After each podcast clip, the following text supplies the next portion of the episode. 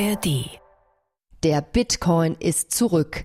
Die Kryptowährung, die nach Ansicht vieler Experten keine Währung, sondern vielmehr eine digitale Geldanlage ist, stieg kurzzeitig über 42.000 US-Dollar. Also für die aktuelle Kursentwicklung beim Bitcoin gibt es zwei Hauptgründe.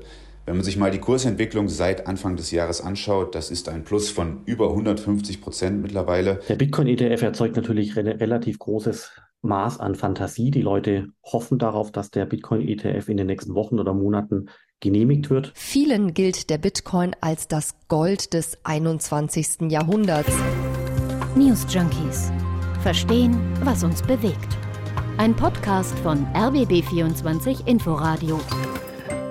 Bitcoin. Wie viele Schlagzeilen gab es schon zum Bitcoin und zu den Kryptowährungen insgesamt? Also manche feiern die Kryptos als den Inbegriff von totaler Freiheit im Finanzsektor und für andere ist es dann einfach ein super Investitionsvehikel, mit dem sie viel Geld verdient haben, weil sie zur richtigen Zeit eingestiegen und auch wieder ausgestiegen waren. Und für manche sind Kryptowährungen und allen voran der Bitcoin der Finanzteufel persönlich. Total schwankend, dubiosen Marktmechanismen unterworfen, immer so ein bisschen an der Illegalität kratzend. Also während die einen Bitcoin als die Zukunft gefeiert haben, haben andere sich, muss man auch sagen, hämisch gefreut, als der Bitcoin nach monatelangem Höhenflug und ach, jahrelangem eigentlich und Hype vor anderthalb Jahren total abgestürzt ist und immer mehr an Wert verlor und verlor. Jetzt aber scheint der Bitcoin zurück. Seit Wochen geht es wieder bergauf. Der Wert hat sich im Vergleich zum Tief Anfang 2022 schon wieder mehr als verdoppelt.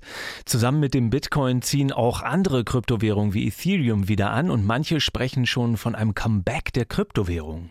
Wie kann das sein? Was ist passiert, dass Bitcoin auf einmal wieder gefragt ist? Sind das so Marktmanipulationen nach dem Motto, einige wenige Akteure mit viel Geld bringen positive positive Gerüchte in Umlauf, schieben die Kurse mit großen Investitionen an und verkaufen dann, wenn alle aufspringen und zack, fällt daraufhin der Coin wieder. Pump and Dump heißt es, kommt in der Welt der Kryptowährung regelmäßig vor. Oder gibt es handfeste Gründe für das Comeback? Schon mal vorweg, ein paar gibt's auf jeden Fall. Wir reden heute bei den News Junkies über das Bitcoin Comeback und die Ursachen und haben, um das alles besser zu verstehen, uns nicht nur seit äh, heute früh durch Krypto-Blogs und Artikel geklickt, sondern haben auch mit Leuten gesprochen, die richtig drinstecken in der Materie. Und zwar einmal mit Benjamin Wilke. Er ist Krypto-Experte und Redakteur für das Finanzportal Aktienlust.tv und mit Professor Dr. Philipp Sandner, Wirtschaftswissenschaftler und Krypto-Experte an der Frankfurt School of Finance.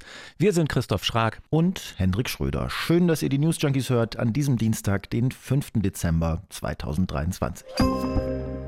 Also vielleicht sollten wir mal vorwegschicken, dass wir jetzt im Folgenden zwar versuchen, alles so verständlich wie möglich zu machen, dass wir aber nicht jeden Begriff aus der Kryptowelt oder Finanzwelt ausführlich erklären können in diesem Format. Also wir gehen mal hm, davon ja. aus, dass unsere Hörerinnen und Hörer so ungefähr wissen, was eine Kryptowährung ist und was Bitcoin ist, ne? Ja, und wir sagen auch, dass das hier keine Anlageempfehlung ist. Und äh, wir sagen nicht, hui, da muss man investieren. Was wir sagen ist, das Thema ist echt spannend.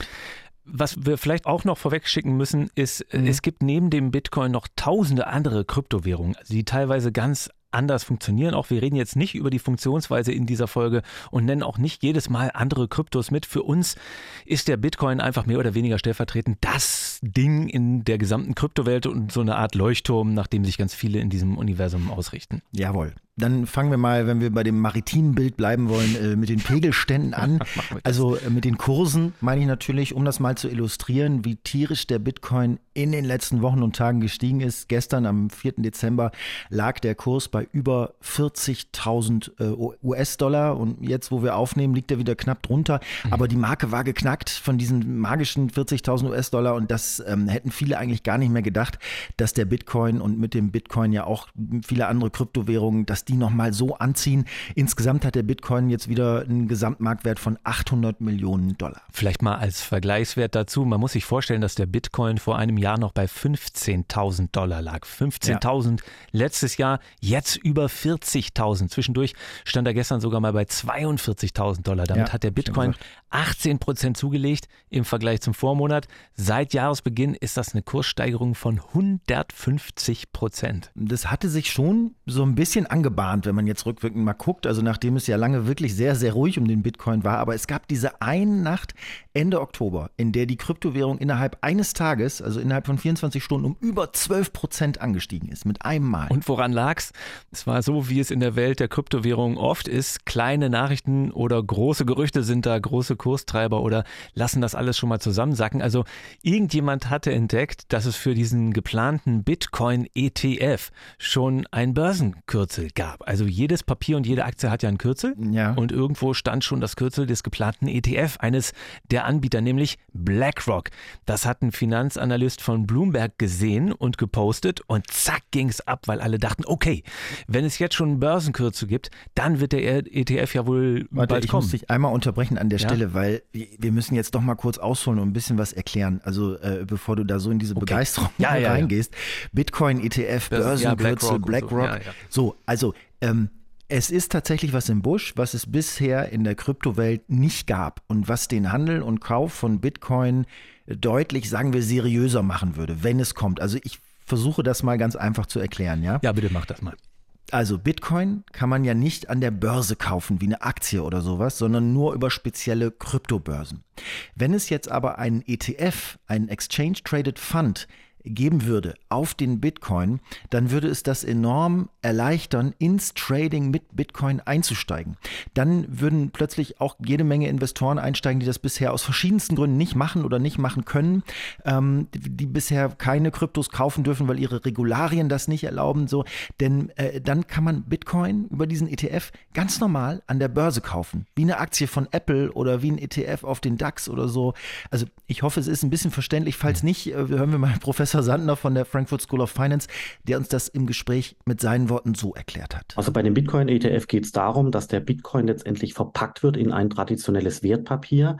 Dieses Wertpapier ist dann auch kompatibel mit den diversen IT-Systemen der Finanzindustrie, sodass eben auch große Asset Manager, große Investoren und so weiter eben in den Bitcoin investieren können, aber eben nicht direkt in den Bitcoin, sondern indirekt via Bitcoin-ETF. Das darf man nicht unterschätzen, weil eben bestimmte professionelle Anleger wie auch Pensionskassen und so weiter eben nicht in den Bitcoin, wie wir ihn heute kennen, investieren können, sondern die brauchen den Bitcoin verpackt in ein Wertpapier, damit es kompatibel ist mit deren Policies, mit deren Richtlinien, aber auch mit deren IT-Systemen. Und sobald der Bitcoin eben kompatibel gemacht wurde, also als Bitcoin-ETF, kann man eben erwarten, dass aus diesem Sektor auch weitere Gelder in den Markt reinströmen können. Also normalerweise sind ETF ja eine Sammlung von Aktien eines bestimmten Index. Ne? Also wenn du einen DAX-ETF kaufst, dann sind darin alle DAX-Aktien. Beim Bitcoin-ETF wäre da nur der Bitcoin drin und nicht noch andere Kryptowährungen. Deswegen nennt der sich übrigens auch Spot-ETF. Also- Spot ETF Index, das klingt alles wieder komplizierter, als es eigentlich ist. Ja, komm, wir lassen das Benjamin Wilke vom Portal aktienlust.tv äh, nochmal unkomplizierter erklären. Der Begriff ETF, also die Abkürzung, steht für Exchange Traded Fund. Das ist ein sogenannter Investmentfonds.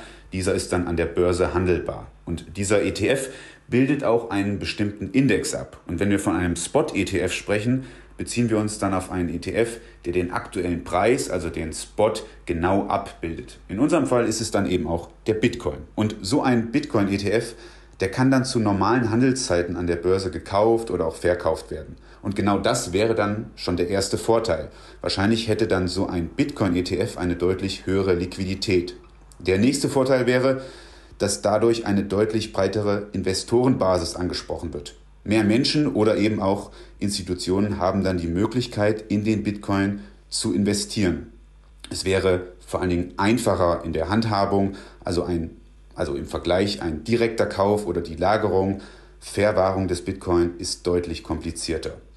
Und diese genannten Vorteile sind der aktuelle Kurstreiber. Vor allem, wie gesagt, ein reguliertes Finanzprodukt wäre dann auf dem Markt und das führt dementsprechend zu einer größeren Marktakzeptanz und zu mehr institutionellen Anlegern.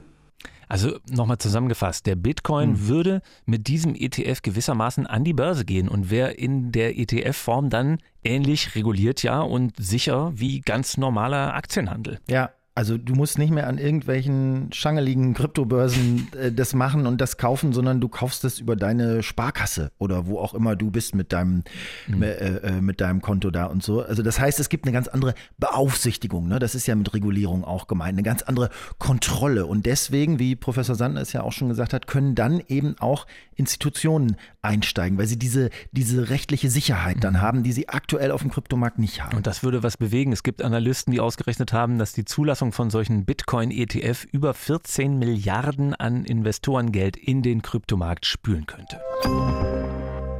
So, das haben wir dann hoffe ich mal ganz okay erklärt jetzt, was so ein Bitcoin-ETF ist und wie der funktioniert und warum das jetzt äh, wirklich eine Nachricht ist. Jetzt kommst du noch mal da mit deiner Geschichte mit den Börsenkürzeln. Ja, naja, als äh, dieses Kürzel für einen der vielleicht kommenden ETF erstmal in der Welt war, also als dieser Bloomberg-Analyst das getwittert hatte, da haben eben Kryptofans und Anleger gedacht, okay, wenn es dieses Kürzel schon gibt, dann ist es ja wohl sehr wahrscheinlich, dass alle Beteiligten davon ausgehen, dass es wirklich klappt mit der Zulassung für diesen ETF. Mhm. Also kaufen wir jetzt mal lieber ein bisschen Bitcoin nach. Und so steigt dann der Kurs.